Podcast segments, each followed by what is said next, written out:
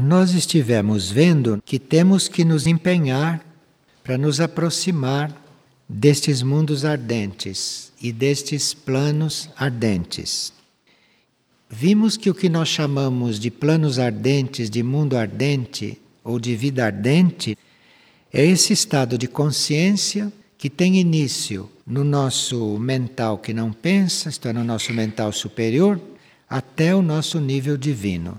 Então é uma faixa que é muito pouco frequentada pela nossa consciência de desperto, pelo nosso ego, pelo nosso esforço pessoal. Isto é muito pouco frequentado, porque nós temos uma polarização muito dirigida para o mental, muito dirigida para o emocional e muito dirigida para o etérico físico. E vimos que nós temos uma certa tarefa, até urgente, de transcendermos este mundo material e de ingressarmos neste mundo ardente, nesses planos ardentes, nesses planos mais sutis e mais internos, porque nós temos que, de uma vez por todas, nos libertarmos do sofrimento e nos libertarmos da superficialidade. Porque vimos que aqui no mundo material, nos planos materiais, nós não vemos a essência das coisas. O plano material não mostra. Vimos que o plano material nos mostra só o que é externo, só o que é superficial, não nos mostra nenhuma essência. E vimos que se o indivíduo permanece focalizado neste mundo material somente e não no outro, e não no que ele não vê, no que ele não enxerga, que ele fica perpetuando a inércia nele, perpetuando a falta de dinamismo nele. Porque o dinamismo, esta outra força, esta força interior, não vem do mundo material. O mundo material não dá isto, por mais que o mundo material dê atividade. O mundo material dá atividade externa, mas não dá um ritmo dinâmico que permita você sair da inércia da matéria. Porque a inércia é uma das qualidades da matéria. E o mundo material tende a segurar você na inércia, a segurar você na inércia da matéria. Por exemplo, deixar que um animal escape de casa, isto é inércia. Isto é por conta da parte inerte da matéria. É a inércia que impede o indivíduo de ver que o animal está saindo, de ir atrás do animal. Percebe o que é inércia? Isto faz parte da matéria. Todos nós temos isto, num certo grau, numa certa proporção.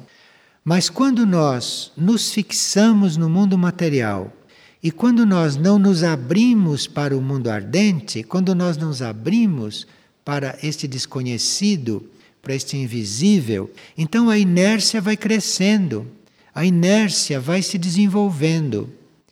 Então nós temos um prazo cíclico para estarmos nos ocupando demais do mundo material.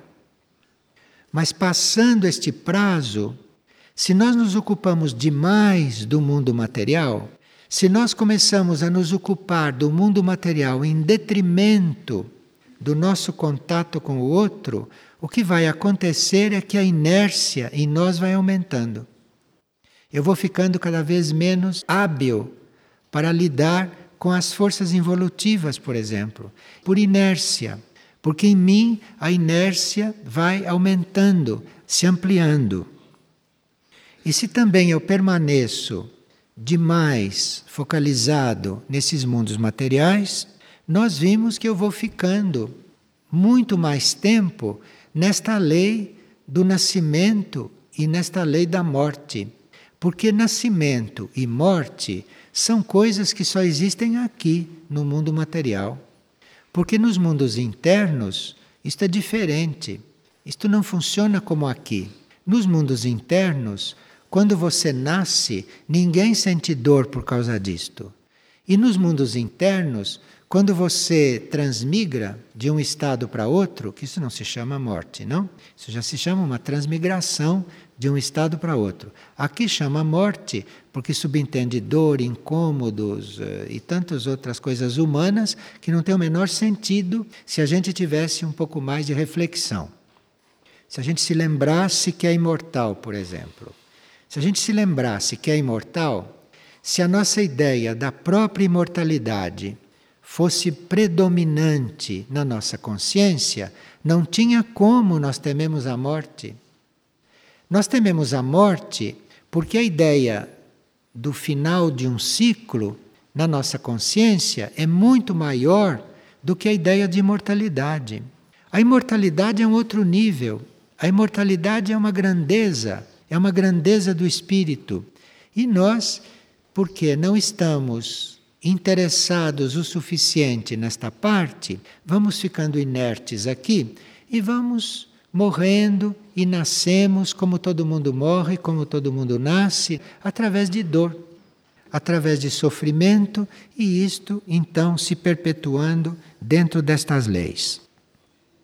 E vimos também que o mundo ardente, que este mundo não é constituído de matéria como nós a conhecemos, mas que este mundo é constituído de éter cósmico em diferentes graus, à medida que este mundo ardente vai ficando mais sutil, este éter vai se sutilizando, vai ficando mais rarefeito. Então, aí, nesses mundos ardentes, vimos que nós temos também uma evolução.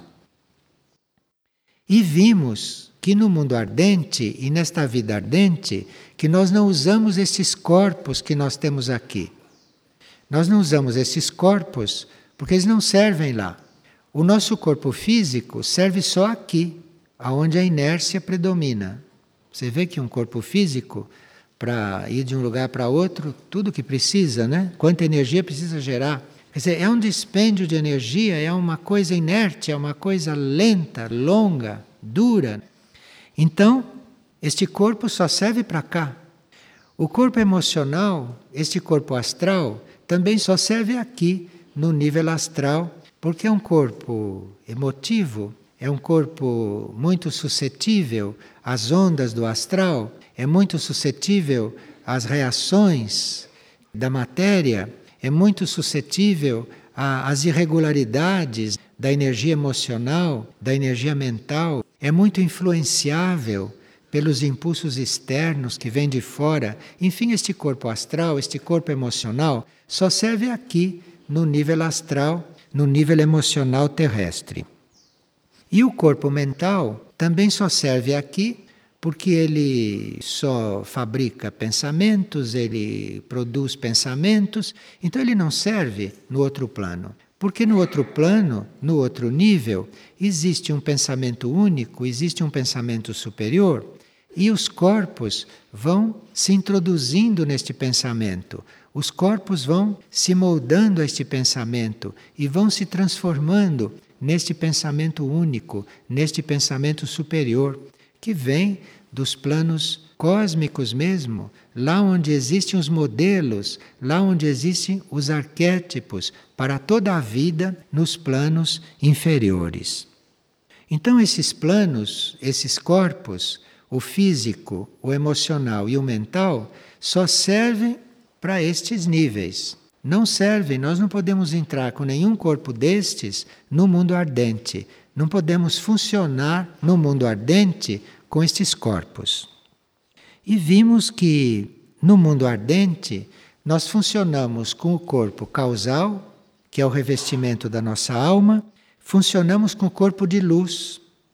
E este corpo de luz é algo que surge, é algo que vai se formando à medida que a mônada, que está no plano monádico, não, nosso espírito, vai se interrelacionando com a parte externa, com a alma e a personalidade. Então, este espírito, lá no seu plano, vai se relacionando com a alma, que está num plano inferior, que hoje está num plano intuitivo. Então, esse espírito que está no plano monádico vai se conectando com a alma que está no intuitivo, a alma vai atraindo as forças materiais que são resgatáveis para este plano, Então, alma e personalidade começam a trabalhar juntas, o espírito, a mônada, começa a se interrelacionar com este trabalho e desta relação vai sendo formado o corpo de luz. Então, o corpo de luz vai sendo formado. Depois que a mônada desperta, depois que a mônada conseguiu um contato, uma forma de se conectar com a alma e com esta parte que a alma está trabalhando aqui, então aí neste meio começa a surgir o corpo de luz, que é um corpo formado de uma substância para funcionar, para viver, para lidar, para servir nesta faixa que vai da alma até o espírito, até a mônada. Porque entre a alma e a mônada há planos de consciência aí no meio. Entre a alma e a mônada há o plano espiritual, a todo o nível espiritual. E nós, a uma certa altura, temos que ter um corpo para funcionar neste nível. Porque com o corpo mental não se vai ali. E a mônada não vai descer ali. Então é preciso a formação de um corpo, o corpo de luz. É preciso que nasça, que comece a surgir o corpo de luz para que isto, que é todo luz, para que isto possa transitar por esses níveis, acima da alma e abaixo da mônada. Percebe o trabalho que existe aí? Então, no corpo monádico, corpo do espírito, quando esta mônada desperta, ela emite este impulso. Quando ela emite este impulso, que é um apelo, é um apelo para que aconteçam os meios de haver um trabalho, de haver um serviço, de haver uma vida para o ser no plano espiritual. Então, o corpo da mônada emite este raio, emite este impulso, a alma responde, e aí começa a formação deste corpo, o corpo de luz. Enquanto o corpo causal, o corpo da alma, participa do processo encarnatório, porque a alma encarna.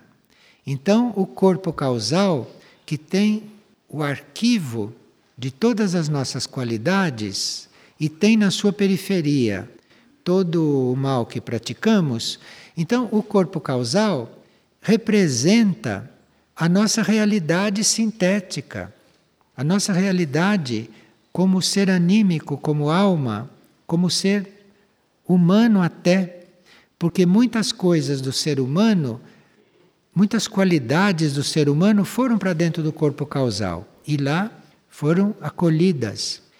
E muitos males, muitos defeitos foram para a periferia deste corpo causal, para este arquivo que deve ser um dia resolvido. Então, este corpo causal, este corpo da alma, ele participa ativamente da encarnação. Ele não só participa ativamente, como ele dá os elementos para a formação da encarnação. Ele emite as qualidades que aquela encarnação tem que ter. Este corpo causal emite impulsos até para a formação dos corpos durante a encarnação para que certos corpos sejam formados com uma determinada qualidade que aquela encarnação necessita. E que os corpos também sejam formados com aqueles defeitos que eles mesmos geraram para serem resolvidos naquela encarnação. Isto tudo vem desse arquivo causal. Então nós teríamos que ter consciência da existência deste corpo, teríamos que ter consciência desse arquivo nesse nível alto, teríamos que ter consciência deste arquivo e teríamos que alimentar este arquivo com boas obras, com o bem, com bondade, enfim, com aquelas qualidades que nós já reconhecemos que temos, ativá-las. E com aquelas que não temos, procurar desenvolvê-las, porque é isto que vai alimentar este corpo. É isto que vai fazer este corpo crescer, este corpo evoluir, este corpo desenvolver. E este corpo desenvolvido significa não só encarnações positivas futuras, como significa ambiente para a alma poder executar o seu serviço, o seu trabalho. Então, as causas da nossa encarnação estão todas depositadas neste corpo causal. E este corpo causal tem uma imensa sabedoria, uma infinita sabedoria, porque não acumula na mesma encarnação muitas causas, porque a encarnação não poderia suportar. A consciência física, a consciência astral, a consciência mental não poderia suportar todas as causas que nós temos que resolver.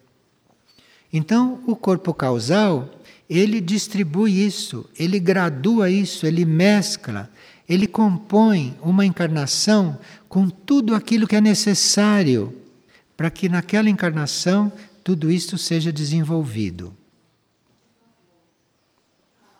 Se o corpo mental está suficientemente purificado, projetado nesses níveis superiores, ele pode sim colher alguma impressão. Uma vez eu tive uma impressão da existência do corpo causal e de como ele estava trabalhando através do corpo mental. Isto é, surgiu um quadro que era mental, no qual uma luz estava girando, mas vertiginosamente em sentido anti-horário. Ele estava girando vertiginosamente. Aquilo era uma atividade do corpo causal que a mente colheu e deu na forma de imagem. E pela vibração se sabia que não era uma criação mental. A mente imprimiu aquilo e mostrou, mas a velocidade daquilo, a vibração daquilo era muito mais rápida do que a mente pode produzir. E na imagem então que a mente montou, aquilo girava com uma velocidade inconcebível. Isto não era então da mente. Isto seria o corpo causal. Isto seria o corpo causal em movimento, o corpo causal em ação. Agora, a mente também pode ter os seus meios, também pode ter os seus recursos para eventualmente mostrar para o ser consciente a presença do corpo de luz. Pode.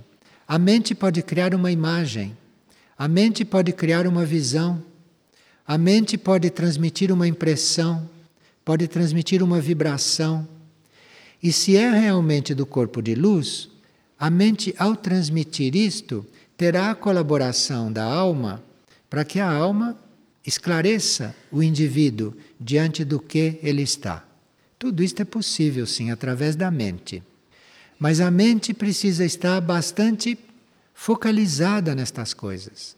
A mente precisa estar interessada, precisa estar voltada para esta energia e para esses assuntos, porque senão ela permanece alheia. Agora, a mente sozinha não tem capacidade para entrar nestes planos. Para a mente refletir isto, precisa que aquele plano onde a coisa está se passando estimule de forma especial a mente, senão não pode. Então, uma mente normal não poderia nunca mandar para você uma imagem que representasse o seu corpo de luz. A mente normal não tem esse poder, a não ser que ela imagine e crie não é? Assim como você pinta um quadro, você cria uma pintura, a mente pode criar uma coisa e dizer para você: olha, isso é seu corpo de luz. Mas aí você vê logo, porque aquilo tem uma vibração mental, aquilo tem um gosto material. Você sente internamente. Precisa estar conectado com seu interior, para que isto tudo fique claro e para que isto tudo passe para o seu dia a dia mental se isto se pode dizer. Mas a mente por si sozinha não chega a isto. A mente pode refletir estas coisas impulsionada por esses planos, impulsionada pela alma ou pela própria mônada. Neste corpo causal, neste corpo interno da alma, neste mundo da alma, está algo que nós precisávamos reconhecer para aprendermos a nos recolher neste lugar, neste lugar dentro da alma, neste lugar dentro do corpo causal. E vocês ouviram ontem, quando ouvimos o cântico de Mirna Já, vocês ouviram que Mirna Já nos conduz aos portais do grande templo. E se nós cruzarmos esses portais, se nós cruzarmos os portais do grande templo, nós estaremos num outro reino. Então, o que é este grande templo?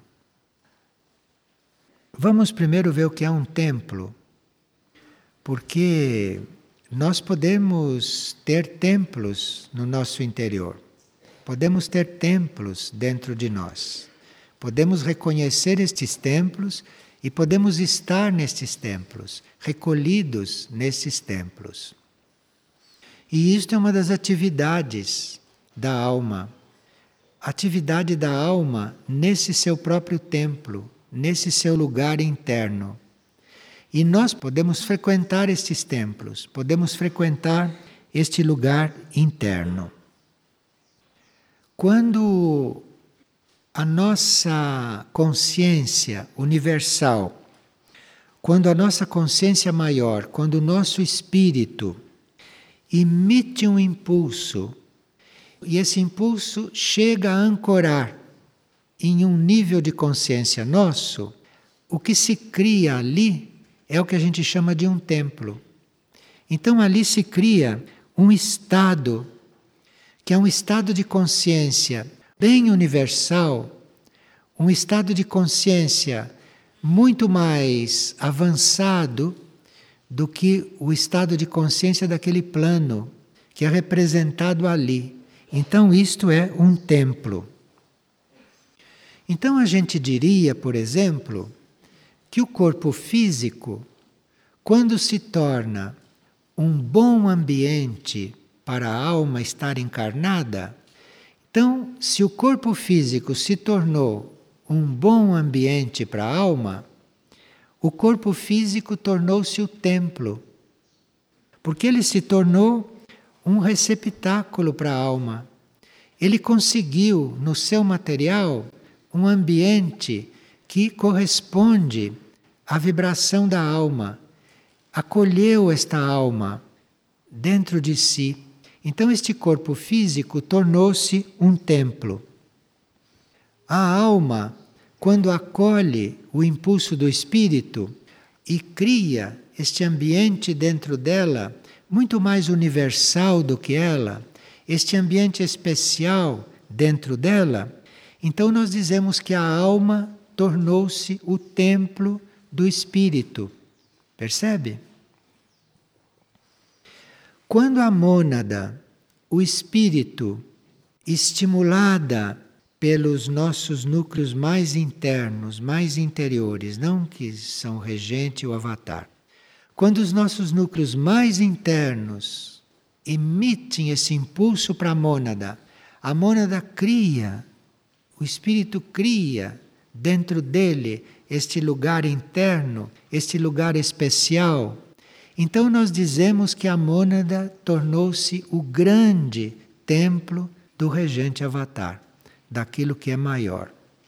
Então nós usamos a palavra templo para este ambiente criado na personalidade ou este ambiente criado na alma. Mas o cântico de Mirnajá não disse templo, disse grande templo. É outro nível. O cântico está se referindo ao templo na mônada. Está se referindo a este lugar na nossa mônada. E daí nós compreendemos que Mirnajá trabalha é a nossa mônada. Mirnajá está trabalhando no nosso nível monádico. Então, este reino de Mirnajá, este centro de Mirnajá, este centro suprafísico, está trabalhando de forma especial a construção do templo, que é um grande templo, se ele é na mônada. A palavra grande está aí indicando o nível de trabalho de Mirnajá, que não é nem no corpo e nem na alma, para efeito dessa construção. É um trabalho feito na mônada.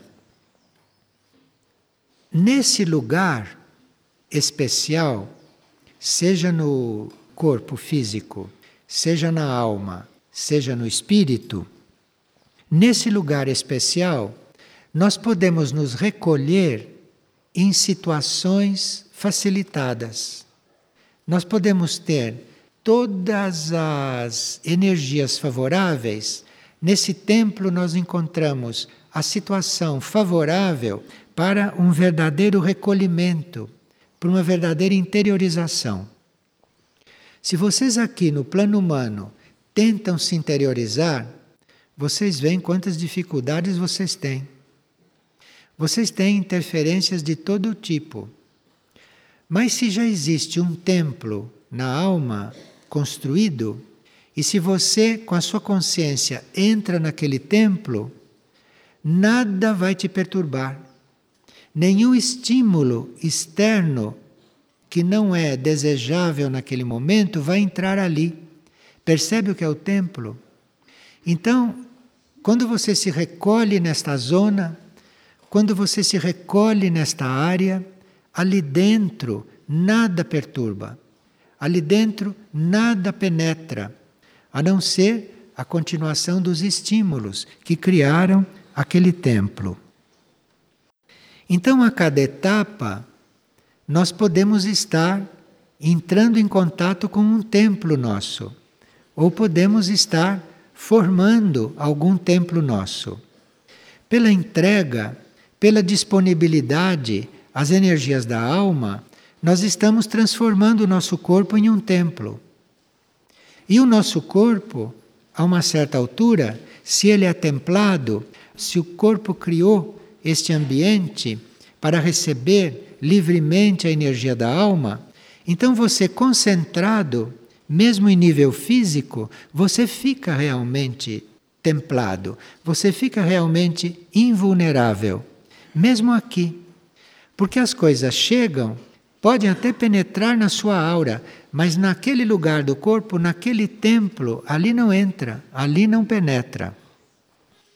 E isto na alma é muito importante que este templo se crie e que este templo se fortaleça, porque muitas vezes a mente necessita de um refúgio, a mente necessita de um lugar aonde ela possa, com a sua sutileza, com a sua abstração ou com seu pensamento, entrar. Então é muito importante este templo da alma, porque este templo na alma atrai a mente, a mente se sente atraída para lá, e depois que partes da mente começam a entrar neste templo da alma, neste templo interno, ali esta mente vai ser curada, esta mente vai ser transfigurada, esta mente vai se transformar num outro material. No princípio, um outro material mental mais sutil. E depois, nesses templos de cura, que nós chamamos templos de cura, esse lugar na nossa alma, esse lugar dentro da nossa alma. E dentro desse templo de cura, então, todo aquele material mental que penetrou ali devido à alta qualidade da sua aspiração, ali dentro vai ser transformado, ali dentro vai ser elaborado, vai ser transfigurado, vai se transformar num outro material que vai formando este corpo de luz, que vai desenhando este corpo de luz com os impulsos que vêm do mais alto. Aqui no mundo físico, aqui no mundo externo, nós podemos ter uma contraparte representativa destas coisas. Um lugar físico pode se tornar um templo. Vocês sabem que na antiguidade se construía templos. E os templos da antiguidade, pela sua forma, pela sua hum, arquitetura, pela sua harmonia, pela sua beleza, se via que eram reflexos do templo interno do templo das almas. Então, as almas, os templos nas almas, conseguiam se refletir aqui na superfície através de templos. Eu me refiro aos templos antigos, não estas coisas que constroem hoje, que são casas qualquer. Então, esse templo pode se refletir aqui, e quando ele se reflete, ele dá um toque no ambiente físico da superfície da Terra diferente do ambiente em geral da superfície da Terra. Então, se nós podemos criar um templo aqui no plano físico, vamos dar um exemplo.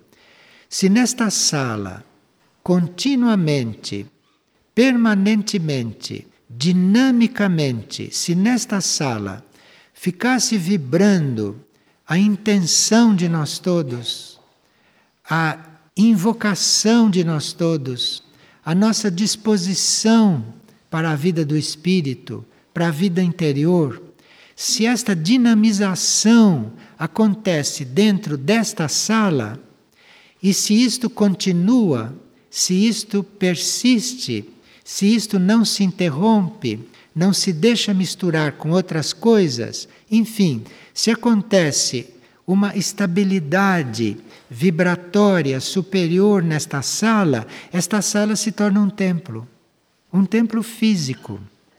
E qual é a diferença? É muito diferente de outra sala. Porque na outra sala há muitos estímulos, todos ali vibrando, todos ali misturados. Aqui pode haver um estímulo só concentrado e que pode já estar se conectando com uma energia de um outro plano, de um outro nível. Então, isto aqui ocultamente se transforma num templo.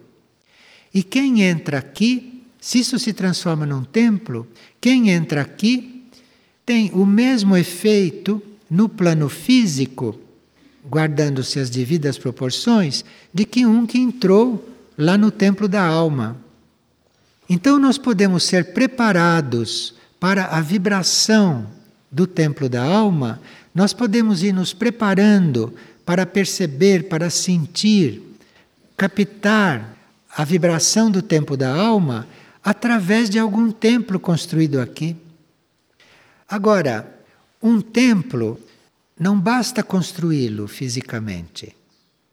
Não basta você fazer um desenho, você fazer um projeto e construir. Você construiu uma casa, não um templo.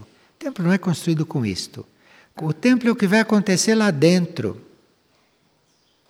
O templo é o que vai acontecer lá dentro depois que as pessoas começam a frequentá-lo. Depois que as pessoas começam a agir lá dentro, a ser o que são lá dentro. Então ali cria-se um estado templado. E isto seria muito importante na superfície da Terra. Seria muito importante. Mas nem se fala disto porque as religiões organizadas se comercializaram tanto e são mais materialistas do que os materialistas que buscam sem saber, que nem se fala nisto. Mas é bom que a gente saiba que um templo na superfície da Terra um lugar, um ambiente que crie esta homogeneidade compacta, sintética, forte de invocação, isto é um ambiente templado. E isto não é a mesma coisa que todo o ambiente do planeta. Vocês já ouviram falar, por exemplo, que em certas áreas de algumas florestas nós podemos ali dentro nos sentir num templo. Mas ali, quem é que criou aquele templo? Deve ter sido o reino vegetal, fazendo o trabalho que corresponde a este nosso trabalho. Então, o reino vegetal numa floresta, todo o reino vegetal junto, de repente pode criar um templo ali, o templo vegetal. Como nós todos juntos, humanamente, podemos criar um templo aqui, com a nossa energia. Então, existem templos nos outros reinos também. Uma caverna cheia de pedras, cheia de pedras preciosas. Pode criar um templo ali, um templo mineral. Nós temos esta possibilidade de criar estes templos. Temos a possibilidade de nos templar, de criar isto dentro de nós e de criarmos juntos estes ambientes fora de nós para ajudar todos aqueles que se aproximam. Isto são coisas que têm que emergir de dentro, são coisas que têm que vir com o desenvolvimento da consciência. Então você pode ir frequentando um lugar, você pode ir estando presente num lugar, trabalhar naquele lugar. Então há uma ação conjunta, há uma ação do reino vegetal que está em volta, há uma ação dos planos ardentes, dos mundos ardentes, há o impulso da alma das pessoas, pode haver a mente das pessoas buscando essas construções, a mente da pessoa buscando estes estados. Então vai se formando uma coisa ali, vai tomando corpo, ali vai surgindo a possibilidade de algo realmente se estabelecer.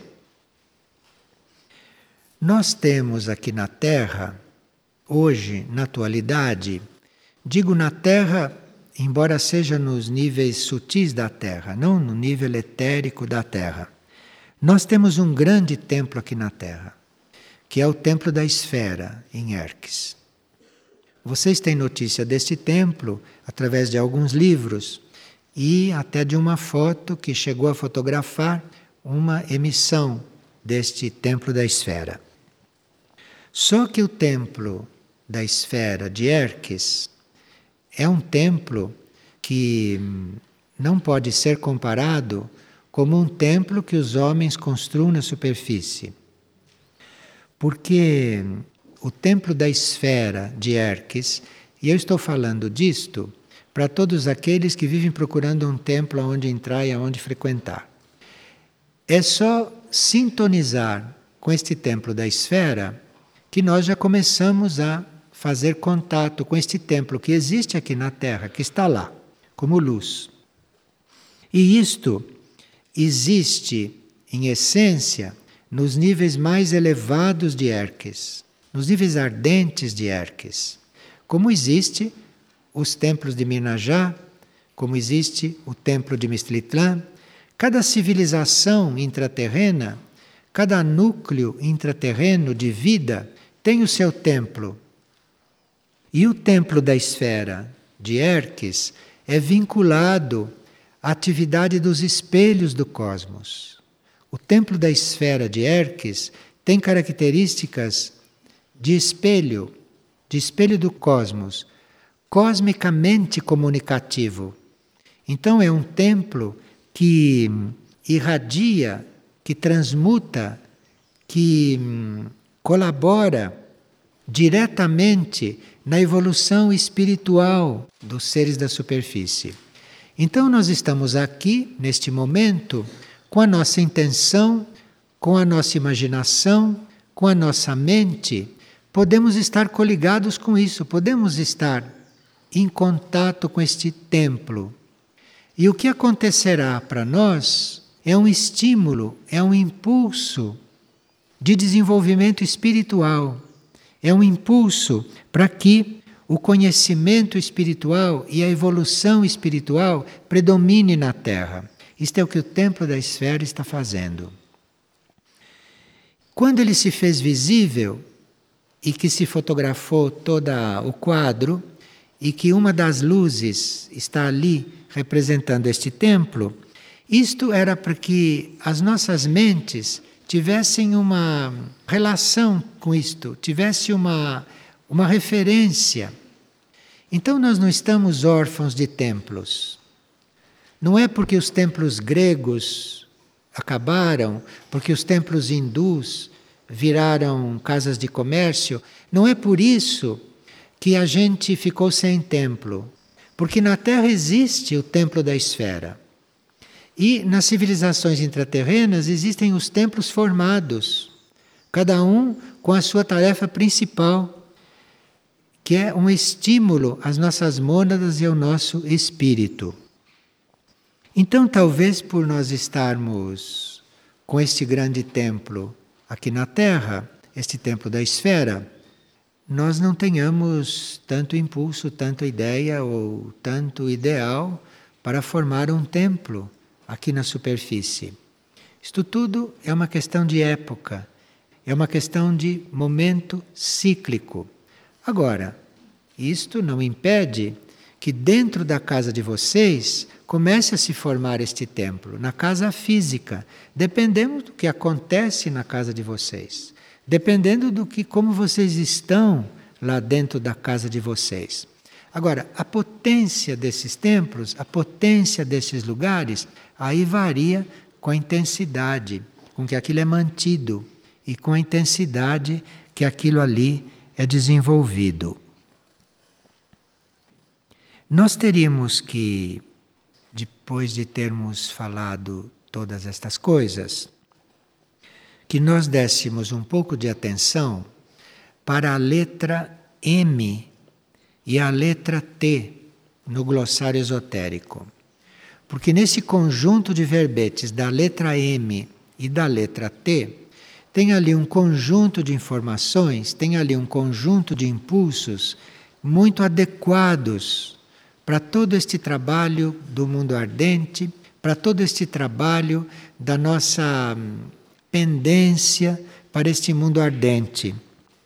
Na letra M, por exemplo, tem o verbete Mãe do Mundo, Mãe Universal, Magia, Magnetismo, Maitreya, Mantra, Manu, Matéria, Medicina, Memória, mente, mente de Deus, mente do mundo, Mercúrio.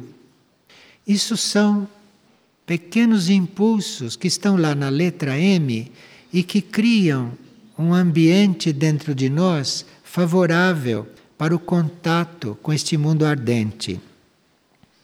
E na letra T, nós temos tarefas evolutivas telepatia, templar, templo, templo da esfera, templo de cura, terafim, terra, trabalho, trabalhos de Hércules, transfiguração, transformação, transição transição da Terra, transição mental do homem, transmissão da energia, transmutação, transubstanciação, traslado. Tudo isso está nestas duas letras. Isto é um concentrado de impulsos e que não por acaso se reuniram em palavras da mesma letra. Isto é um conjunto. Isto é como uma família de impulsos e que dizem muito respeito ao nosso trabalho com o mundo ardente. Amanhã, então, nós passamos para o, o assunto do corpo de luz. Vamos ver outras coisas da mônada. E, se vocês tiverem sintonizado, sintonizado com esses temas, se se interiorizarem para isto, vamos colaborar, não? Para que dentro de todos vá surgindo esse estado templado, vá surgindo este templo interno. Mas vocês já perceberam que o trabalho principal com o mundo ardente é indireto. Porque você não pode falar objetivamente do mundo ardente a não ser que densifique este mundo, a não ser que coloque este mundo num plano de quase caricatura. Então, é uma série de estados, é uma série de atitudes, de qualidades da nossa aspiração que vai formando isto e que vai nos aproximando deste mundo ardente e destas dimensões e destes estados. São coisas que nós vamos descobrindo e à medida que vamos fazendo a nossa entrega, que vamos deixando de ser nós mesmos para entrarmos nesse mundo ardente, não? Isto vai se mostrando. Agora, nós gostaríamos de lembrar que existe esse livro de bolso chamado Sagrados Mistérios, que é uma síntese de tudo que a gente expressou sobre o corpo de luz. Então, tudo que está expresso na obra sobre corpo de luz está resumido aqui nos Sagrados Mistérios. Embora tudo isso seja um impulso apenas, porque não adianta ficar com a notícia intelectual disto e não ter a vivência, a participação nestas coisas. Mas parece que tudo isso está encaminhado dentro da humanidade da superfície, graças inclusive ao templo da esfera. Isso deve estar encaminhado para todos nós, muito mais do que nós pensamos.